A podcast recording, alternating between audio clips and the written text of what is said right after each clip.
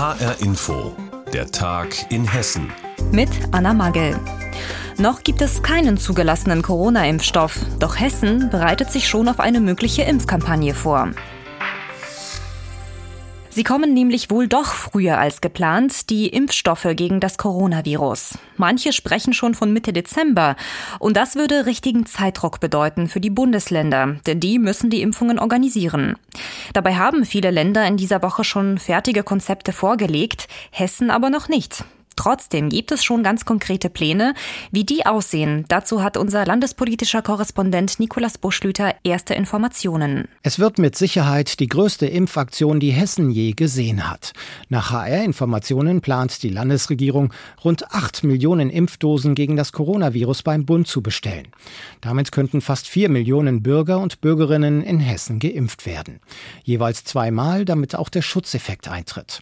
Das Ziel, 60 Prozent der Bevölkerung zu impfen. Ab diesem Wert tritt aus Sicht von Wissenschaftlern die sogenannte Herdenimmunität ein. Die Verbreitung des Virus wird dann gestoppt. Eine Impfpflicht ist nicht geplant. Die Zahl der in Hessen geplanten Impfzentren 30 hatte Gesundheitsminister Kai Klose schon am Donnerstag in einer Online-Pressekonferenz bestätigt als Untergrenze. Ich glaube, äh, dass wir das wahrscheinlich mindestens brauchen würden. Ähm, aber wie viele es nachher sein werden, kann im Moment noch niemand realistisch sagen. Nun ist nach HR-Informationen bekannt, das Land plant 1000 Impfungen täglich in den jeweiligen Impfzentren. Macht zusammen 30.000 Impfungen pro Tag in Hessen, eine gigantische Zahl. Die Impfzentren sollen sieben Tage die Woche geöffnet sein und fast neun Monate am Stück arbeiten. Ob die Impfungen jedoch schon Mitte Dezember beginnen können, hängt von der Lieferung des Impfstoffes ab. Die Landesregierung geht offenbar davon aus, dass das Präparat der Mainzer Firma BioNTech in Hessen als erstes eingesetzt werden kann. Bestätigen will sie Details zu ihrer Impfstrategie jedoch nicht.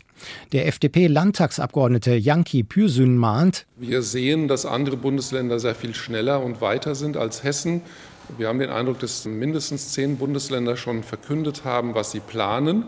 Hessen noch nicht. Da gibt es widersprüchliche Informationen, welche Impfkapazität angedacht ist, wann die überhaupt starten soll. Vielleicht hängt die Zurückhaltung der Landesregierung aber auch mit den großen logistischen Herausforderungen zusammen.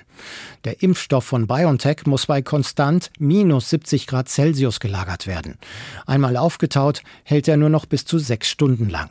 Kleinere Arztpraxen in Hessen würden deshalb als Impfstationen ausfallen, es sei denn, sie verfügen über Spezialkühlschränke. Und vor jeder Impfung ist ein Anamnesegespräch des medizinischen Personals mit den den zu Impfenden notwendig. Aus Datenschutzgründen müsste dieses in einem abgetrennten Raum stattfinden. Es braucht also Platz, viel Platz in den Impfstellen. Große Bürgerhäuser, Sport- und Messehallen könnten sich deshalb als Impfzentren anbieten. Hessen bereitet sich auf den Start der Corona-Impfungen vor. Infos dazu hatte unser landespolitischer Korrespondent Nikolas Buschlüter. Ein großer LKW fährt mit über 40 Stundenkilometer absichtlich in Autos, die gerade an einer Ampel warten. Passiert ist das vor einem Jahr in Limburg. Ein 33-jähriger Syrer hatte den LKW gestohlen und dann mit seiner Attacke 18 Menschen verletzt. Jetzt ist er vor dem Landgericht Limburg zu neun Jahren Haft verurteilt worden. HR-Inforeporter Benjamin Müller hat den Prozess verfolgt und wir haben ihn vor der Sendung gefragt, neun Jahre Freiheitsstrafe, das ist sogar mehr, als die Staatsanwaltschaft gefordert hat, oder? Ja, tatsächlich. Also die hatte eigentlich sechs Jahre und zehn Monate beantragt und deshalb ging nach der Urteilsverkündung auch ein richtiges Raunen durch den Saal, weil alle so überrascht waren. Und ähm, insgesamt muss man sagen, alle, auch die Staatsanwaltschaft, Verteidigung und das Gericht äh, sind von einer erheblich verminderten Schuldfähigkeit beim Angeklagten ausgegangen, weil der vor der Tat Cannabis geraucht hatte und weil er auch aus Syrien kommt. Er ist geflohen 2015 und hat da sehr traumatische Sachen, unter anderem Folter während des Bürgerkriegs erlebt. Und ähm, sie sagen alle, das hat ihn während der Tat ähm, schon beeinflusst. Aber man muss sagen, die Staatsanwaltschaft hat das dann so gesehen, als, hat ihn, als habe ihn das mehr beeinflusst, als dann am Ende das Gericht es gesehen hat. Wie hat das Gericht sein Urteil begründet? Also vor allen Dingen erstmal ähm, den Punkt versuchten Mord. Da haben sie gesagt, der ist auf jeden Fall gegeben. Das hat die Staatsanwaltschaft auch so gesehen, die Verteidigung nicht so. Und sie haben eben dann gesagt, dass dieser Punkt dass er das auch mit vollem Bewusstsein gemacht hat, also dass er da reingefahren ist, dass er vorhatte, in die Autos zu fahren. Ähm, sie gehen nicht davon aus, dass er versucht hat, das noch irgendwie zu verhindern oder dass er zum Beispiel ja so unter Drogen gestanden hat, dass er das gar nicht wahrgenommen hat, was er da tut. Und ähm, deshalb auch die Begründung, theoretisch wären 15 Jahre, also lebenslang, ähm, für so eine Tat versuchten Mord möglich. Und deshalb haben sie gesagt, siedeln wir das im oberen Drittel an und halten neun Jahre dann für angemessen. Und wie hat der Angeklagte auf das Urteil reagiert? Also er hat eigentlich gar nicht reagiert, äh, wie auch den gesamten Prozess. Er hat immer leicht unter sich geguckt, mit dem Übersetzer geredet, es wurde alles übersetzt. Ähm, aber dass man wirkliche Reaktionen an seinem Gesicht oder an der Körpersprache hätte ablesen können, das war nicht so. Ja, es ist sehr schwierig zu sagen. Auf mich hat er während des Prozesses eher eine schmächtige Figur, ein sehr zurückhaltender, höflicher Mann, so hat er gewirkt und so wurde er auch von verschiedenen Gutachtern äh, wahrgenommen, zum Beispiel dem äh, psychiatrischen Gutachter. Ähm, aber eine Reaktion konnte man hier jetzt wirklich nicht ablesen. Ein 33-jähriger Syrer muss neun Jahre in Haft. So lautet das Urteil des Landgerichts Limburg. Der Mann ist vor einem Jahr mit einem gestohlenen LKW absichtlich in Autos reingefahren und hat damit 18 Menschen verletzt. Infos dazu hatte Benjamin Müller. Wer auf den öffentlichen Nahverkehr angewiesen ist, der braucht eine Alternative. Denn es gibt wieder Warnstreiks in Hessen und so bleiben alle Linienbusse in Wiesbaden bis Samstag stehen. Auch in Frankfurt, Kassel und Marburg wird es jetzt für Fahrgäste ungemütlich. Wir haben unsere Reporterin Gabi Beck vor der Sendung gefragt, welche Auswirkungen hat das Ganze, gerade wenn jetzt auch die Fahrer zum Streik aufgerufen werden. Ja, wenn die Fahrer streiken, dann werden das die Kunden auf jeden Fall deutlich zu spüren bekommen. Und deshalb hat die Gewerkschaft ja auch die Fahrer erst am Samstag aufgerufen zu streiken, damit die Schüler und die Pendler nicht zu sehr unter dem Streik leiden müssen. Also in Kassel wird definitiv kein Bus und keine Straßenbahn und auch keine Regiotram mehr fahren. Auch in Wiesbaden wird wenig bis gar nichts mehr gehen. So hat es ein Sprecher der Verkehrsbetriebe ESWE formuliert. Und in Frankfurt sind für 24 Stunden Stunden alle neun U-Bahn-Linien und zehn Straßenbahnlinien vom Streik betroffen. Nur S-Bahnen und Busse fahren hier. Marburg kommt nun noch als vierte Stadt in Hessen hinzu. Hier streiken dann auch die Busfahrer. Infos dazu gibt es jeweils bei den Verkehrsbetrieben. Die haben Hotlines eingerichtet oder eben auf der Homepage. Was ist der Hintergrund des Streiks? Um was geht es konkret? Also die Gewerkschaft Verdi will einfach mehr Entgelt. Es kann einfach nicht sein, dass die Fahrer von Bussen und Bahnen in anderen Bundesländern oder auch bei privaten Unternehmen viel mehr bekommen und viel mehr verdienen. Im Schnitt ist das ein Euro mehr pro Stunde, sagt die Gewerkschaft. Und das ist extrem demotivierend für die Fahrer. Heißt in der Konsequenz übrigens, dass die dann oft in andere Bundesländer abwandern oder gleich zu privaten Unternehmen gehen.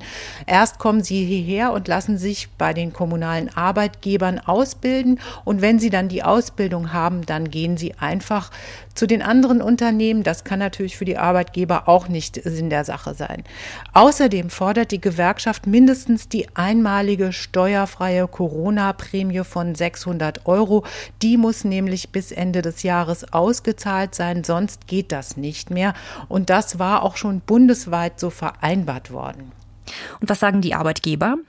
Ja, die kommunalen Arbeitgeber in Hessen sind bereit, diese Corona-Prämie von 600 Euro zu zahlen, allerdings nur in Kombination mit einer viel geringeren Lohnsteigerung. Das ist das Paket, was sie anbieten. Die Forderung der Gewerkschaft sei überzogen, sagen sie, die würde zu 25 Prozent Mehrkosten für die Verkehrsbetriebe führen und das geht gar nicht. Und überhaupt würde der Streik jetzt die Menschen in die wenigen Verkehrsmittel, die fahren, zusammendrängen mit der Folge, dass in Infektionsrisiko würde steigen und das sei unverantwortlich unter Pandemie-Gesichtspunkten. Also wir können gespannt sein. Die Verhandlungen werden am kommenden Dienstag fortgesetzt. Wenn dann nichts bei rauskommt, dann hat die Gewerkschaft ja schon angekündigt, dass sie für die rund 4500 hessischen Beschäftigten auch am jeweiligen Adventssamstag streiken wird. Das sagt HR-Info-Reporterin Gabi Beck über die Warnstreiks im öffentlichen Nahverkehr in Hessen. Zu den beliebtesten Sportarten in Deutschland gehört auf jeden Fall der Fußball, auch Tennis und Formel 1 sicherlich, doch eine der spektakulärsten ist bestimmt Skeleton. Es braucht riesigen Mut, sich kopfüber auf einen schmalen Schlitten in einen Eiskanal zu stürzen und das mit einer Geschwindigkeit von 120 Kilometer pro Stunde. Genau das macht Tina Herrmann aus dem Landil-Kreis. Sie ist sogar dreifache Skeleton-Weltmeisterin. Tja, und eigentlich wollte sie schon aufhören, weil der Skeleton-Verband den Bundestrainer entlassen hat, der wiederum gleichzeitig ihr persönlicher Trainer war. Jetzt beginnt die Weltcup-Saison und Tina Herrmann hat es sich nochmal anders überlegt. Sie macht weiter. Volker Hirt mit der ganzen Geschichte. Nicht ohne Dirk. Das ist für Tina Herrmann die Überschrift in dieser Saison. Ihr persönlicher Trainer war auch Bundestrainer und den hatten sie gefeuert. Für Tina Herrmann brach im Februar eine Welt zusammen. Ich habe wirklich viel, viel geweint zu der Zeit, auch gerade in dem Zeitpunkt. Also ich war total am Boden zerstört. Und wie sie in dieser Woche nochmal bestätigt hat, sie wollte aufhören, ihre großartige Karriere an den Nagel hängen. Für mich stand eigentlich von Anfang an fest und das habe ich auch direkt schon in den Gesprächen anfangs gesagt dass ich eigentlich ähm, ohne Dirk nicht weitermachen möchte und dass ich auf jeden Fall die Zusammenarbeit mit dem Dirk äh, weiterhin aufrechterhalten möchte. Nicht ohne Dirk. Dirk Matschens ist für sie absolut unumstritten, ihr Mentor, ihr Coach, ihr Rückhalt. Das sah man im Skeleton-Verband anders. Präsident Thomas Schwab sprach von einem klaren Votum aller anderen Athleten im Verband. Wenn es in der Zusammenarbeit, gerade mit den Athleten und auch mit den Trainerkollegen, äh, einfach zu große Probleme gibt, dann äh, muss auch der Verband äh, die Reißleine ziehen können. Diese Reißleine drohte nun auch Tina Hermann zu ziehen. Weitermachen? Nur mit Dirk. Nun gibt es eine Art Kompromiss. Tina Hermann darf weiter mit ihm arbeiten, auch wenn der nun das Team Russland betreut. Eine Fortsetzung der Karriere mit Handicap. Es ist natürlich auch für mich jetzt noch so eine bisschen schwierige Situation, weil ich den Dirk jetzt auch ähm, länger nicht gesehen habe. Und das ist auch alles so ein bisschen neu für mich. Ich muss natürlich dann auch das Material alles selbst vorbereiten und viel ja, zu machen. Aber bisher bin ich da wirklich ganz zufrieden. Bei den anstehenden Weltcups im lettischen Sigulda und anschließend in Innsbruck wird sie Dirk Matschens wiedersehen, ausgegrenzt vom Rest der deutschen Mannschaft. Das erklärt der jetzige Bundestrainer Christian Baude. Tina wird nicht mit bei uns im Hotel untergebracht sein.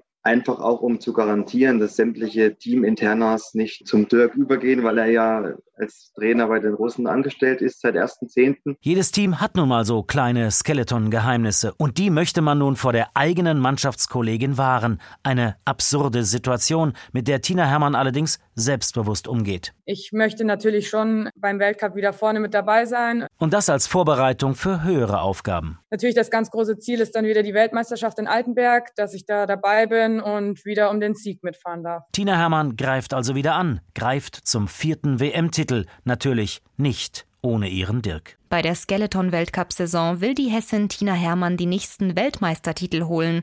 Infos dazu hatte Volker Hirt. Und das war der Tag in Hessen mit Anna Magel. Die Sendung gibt es auch als Podcast in der ARD Audiothek.